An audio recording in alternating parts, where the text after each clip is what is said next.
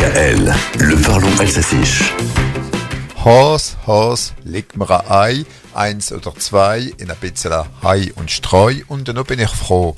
Lièvre, lièvre, pond-moi un œuf, etc.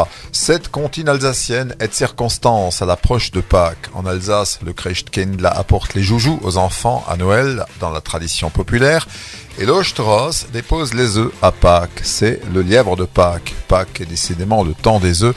On en a besoin de pour le lamada, l'agneau pascal du boulanger ou de la grand-mère dont je vous ai parlé.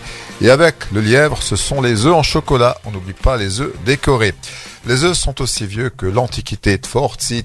Dans notre imaginaire, ils sont pondus par un lièvre, Torochterhas donc, l'Easter Bunny américain, l'Osterhase allemand. Lièvre ou lapin, c'est selon deux animaux proches et pourtant différents, qui symbolisent en tout cas le printemps, le renouveau et la fertilité, Fruchtbarkeit. C'est donc le temps des lapins, lièvre en chocolat, mais les chocolatiers proposent de nombreux moulages de Pâques et pas que des lièvres, petits cochons, licornes, dinosaures, canards, poissons, etc. Il n'y a que l'embarras du choix, même la cigogne, Drosterstork.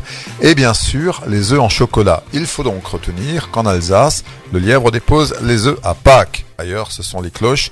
Il fallait bien leur trouver une occupation à ces cloches quand elles étaient réduites en silence entre le jeudi saint au soir et le dimanche de Pâques.